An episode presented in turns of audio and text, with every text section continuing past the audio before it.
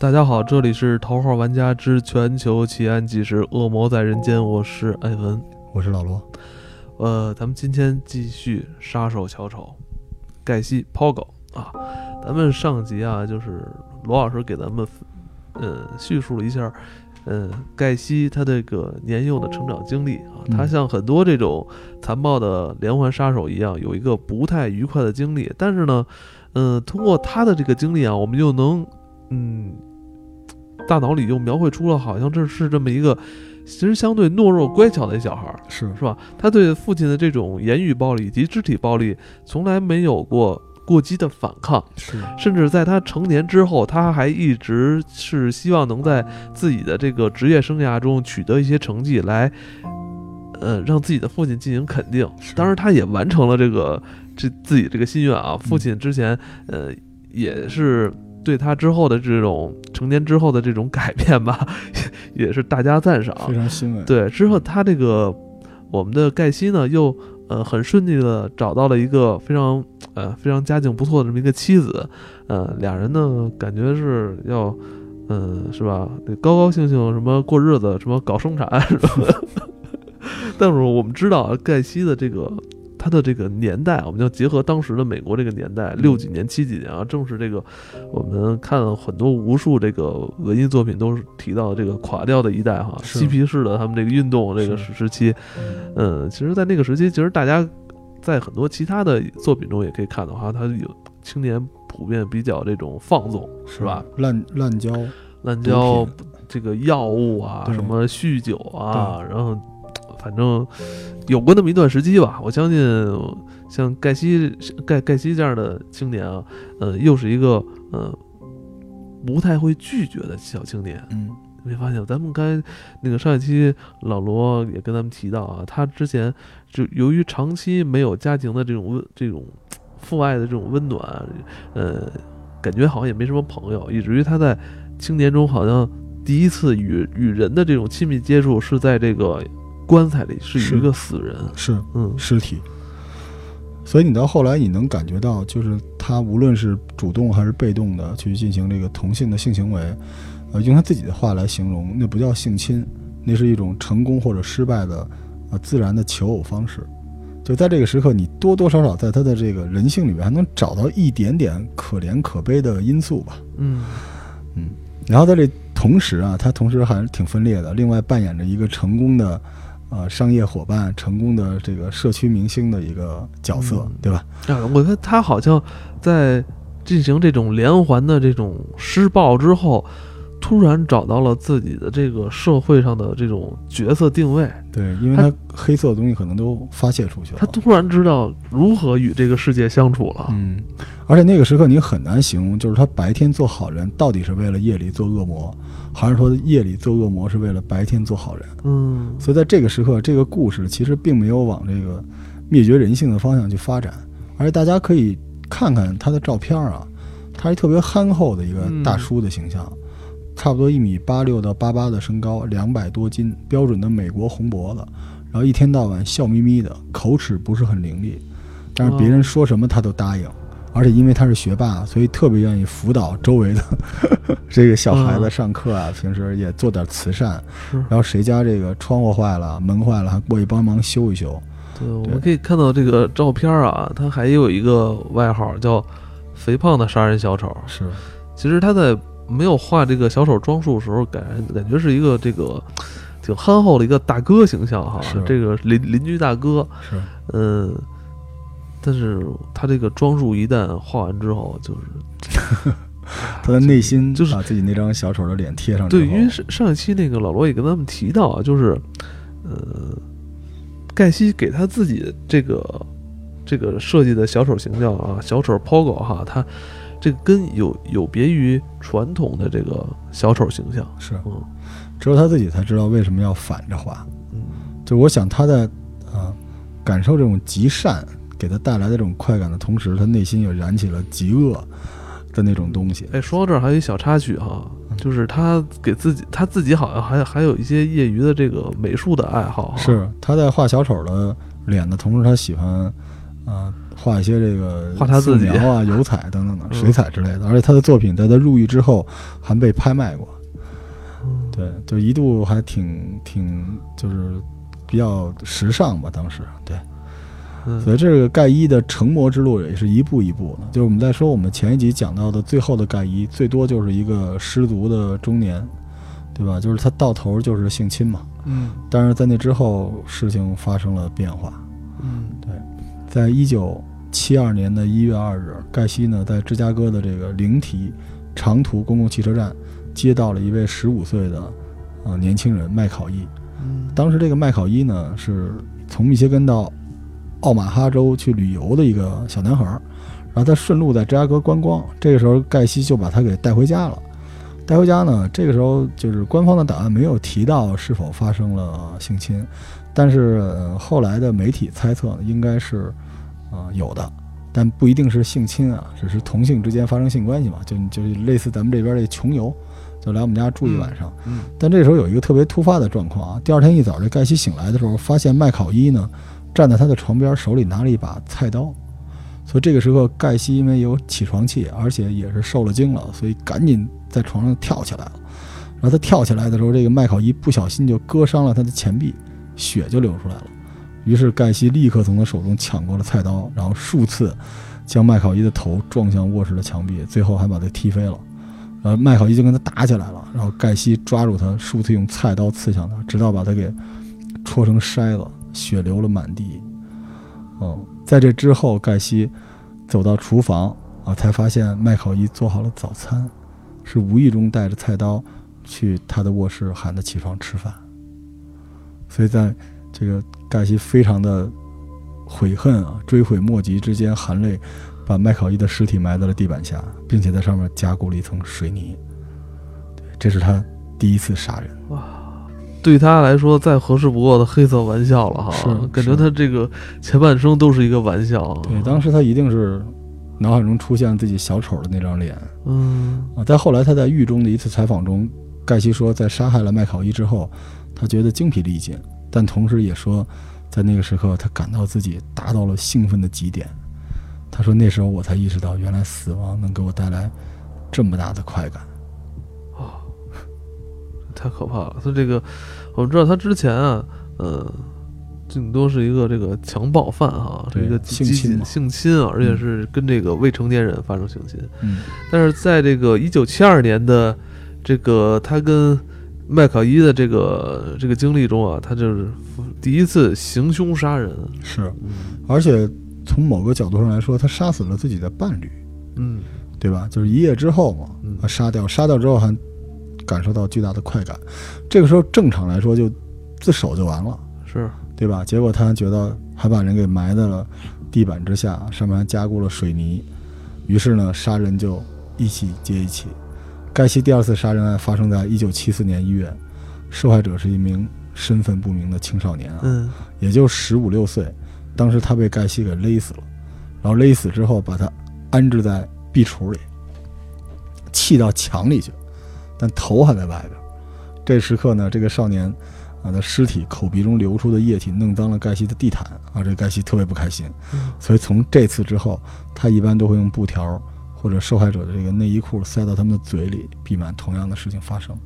就这个时刻对他来说，生命已经不如他们家地毯的卫生重要了。这个太，我觉得这块儿听着就变态了啊！他这个把尸体，你就说，呃，埋藏于这个这个屋内墙壁啊，什么壁橱啊，还能理解啊，但是他他居然把这个他那个受害者的脑袋露在外边他是想让这个脑袋还当成一个装饰品吗？就他已经不觉得这是尸体了。你想想看，他年轻时候在殡仪馆工作过，他不不认为这是一个特别恐怖的东西啊。但是与此同时啊，在他这种变态杀人行径的同时，他的事业得到了巨大的发展。对，我那个盖西盖西本人啊，他是一个应该算是小企业老板啊，建筑商，建筑商是吧？跟你这差不多是吧？所以你看他会埋人啊，啊。是吧？你看那个贝，你看盖西嘛，那个每天每天工作十二到十六个小时来完成他这个签订的合同。他的、嗯他雇员中啊，大部分是中学生和年轻的男性。嗯，啊，跟你好像。我女的好吧，对，没有，但是跟你最好的几个员工都是男的呀。对我剩下的时间都在打游戏啊，没有在杀什。么什么淼淼什么 老姜，我操！啊，一九七五年七月二十九日啊，盖西的一位雇员，十七岁的啊伯克维奇嗯，离奇的失踪。在他失踪的前一天，因为盖西拖欠了他的工资啊，这伯克维奇对盖西进行了威胁。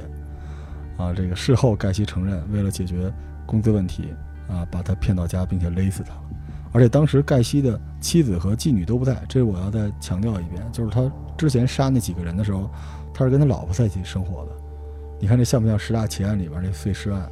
就他完美的掩盖了这些杀人的嗯痕迹。嗯对这时候他的老婆正好去阿肯色州看望姐姐了，所以盖西将死尸藏在了车库的水泥地下。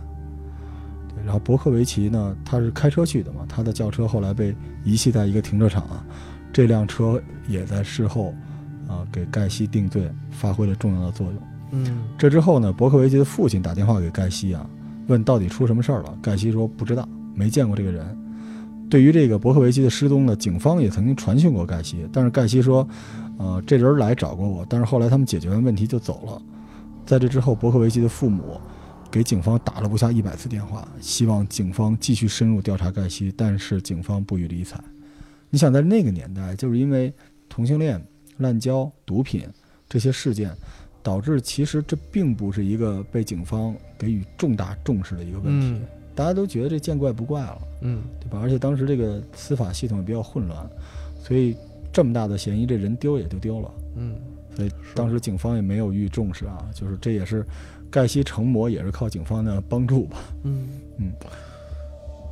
其实，在八个月后啊，盖西就与他的这个第二任妻子就离婚了。离婚之后呢，他就独自拥有了这套大房子，也开始了他这个大开杀戒的之路啊。是，呃，之前感觉，呃，他在行凶的时候是吧，还有些顾忌。现在他单身了，呃，以至于他从一九七六年五月到八月啊，仅仅三个月期间，盖西至少杀害了八名年轻男性，其中啊有两名甚至无法分辨识别他们的身份，七名被埋在地板下，其中四名被埋在洗衣间下，洗衣间下还埋藏了盖西之后杀害的一位青少年啊，年龄都是在这个十四岁到十八岁之间，非常年轻的这个对，青年青年小伙子。对。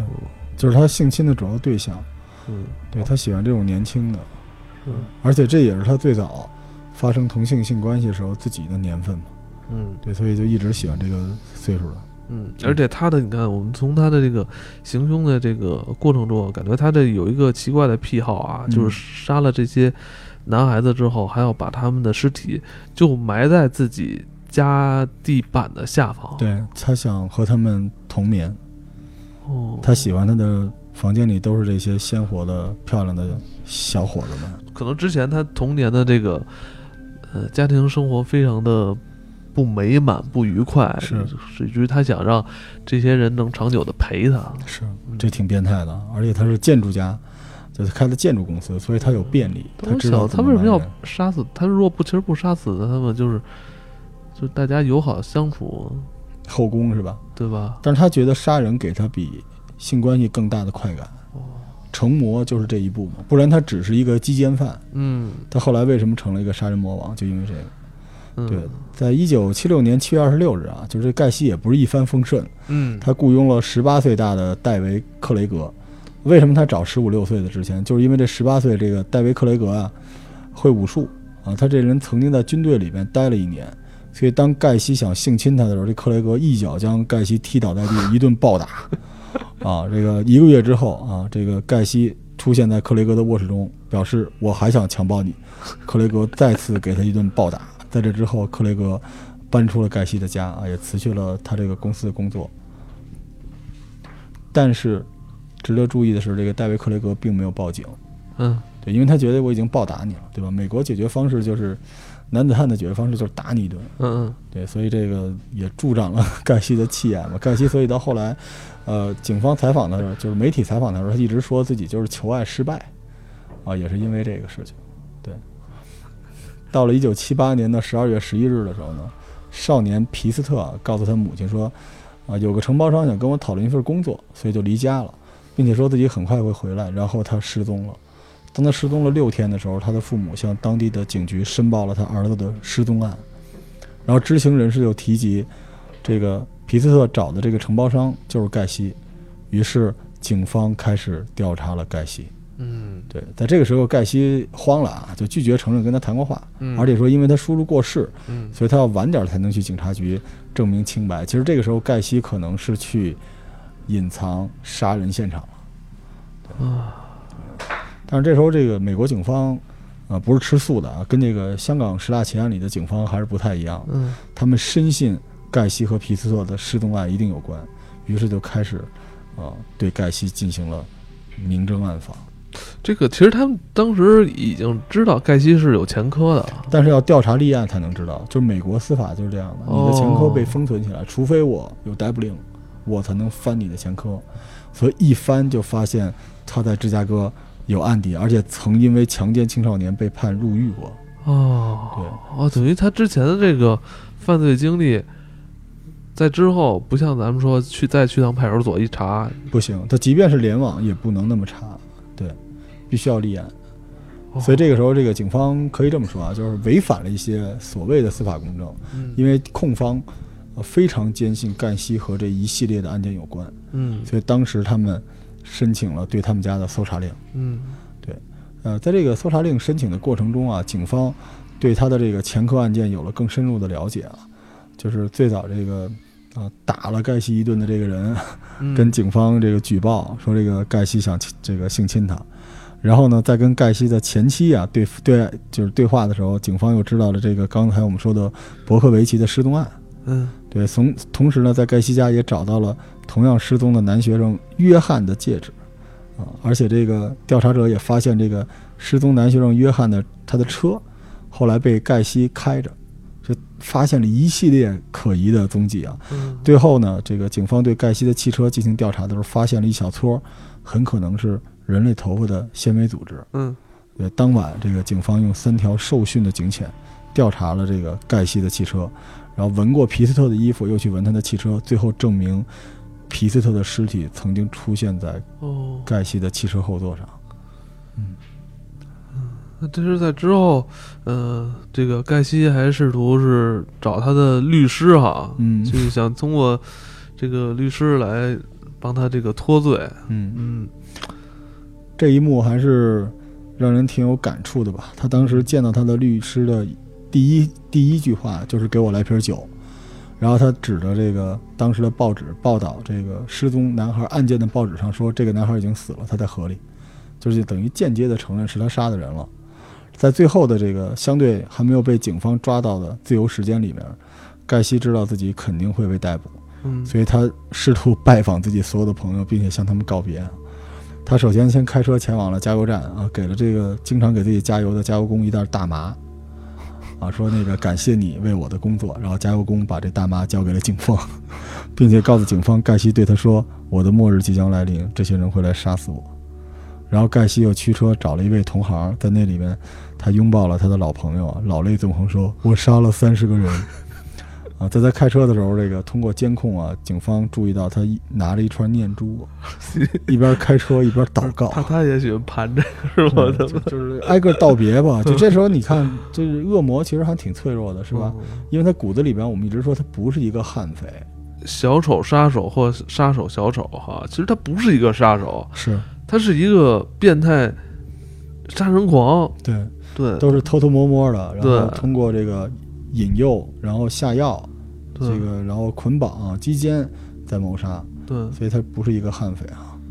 对，第二天呢，这个警方终于获得了第二次的搜查令，然后警方来到盖西家，发现大量的死尸，在被告知警方在他家里发现了死尸之后，盖西呢，嗯。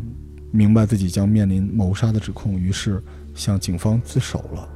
嗯，他承认，直到一九七二年杀害了大约三十人，这些人大多是逃亡者或者是男妓，都是盖西从车站上、街道上找到，然后诱骗到家里的。要不就是向这些人承诺给他们工作和报酬，要不就是用暴力绑架他们。但我们也知道这盖西的武力是什么样了，所以他为什么只能？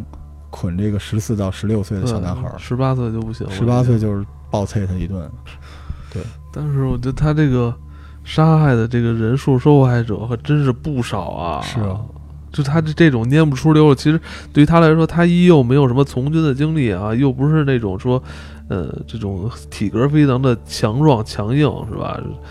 就是他这么一个唯唯诺诺的这么一个这个胖大叔形象，是吧？居然在短短的几年之间杀害了这么多人，嗯，不敢想象啊。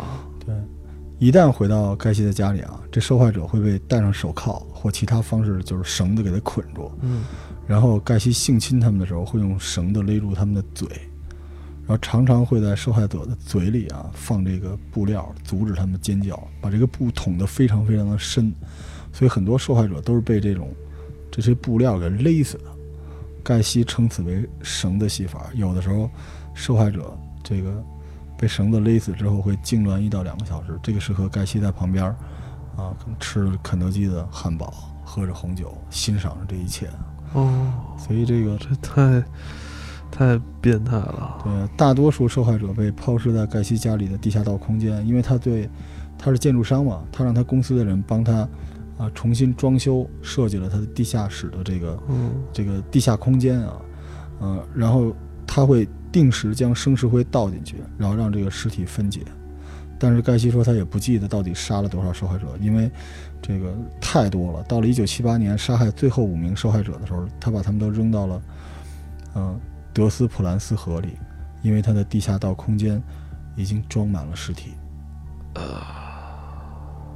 一旦回到盖西的家中，受害者就会被戴上手铐以及其他方式绑住。有很多受害者，他不是受到一次性侵就被杀死，是被虐杀的。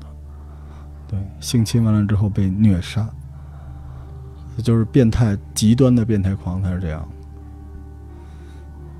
而且这些屈辱的灵魂就埋在他们凶手的脚下。如果他们在天有灵了，而且他们还拥挤不堪。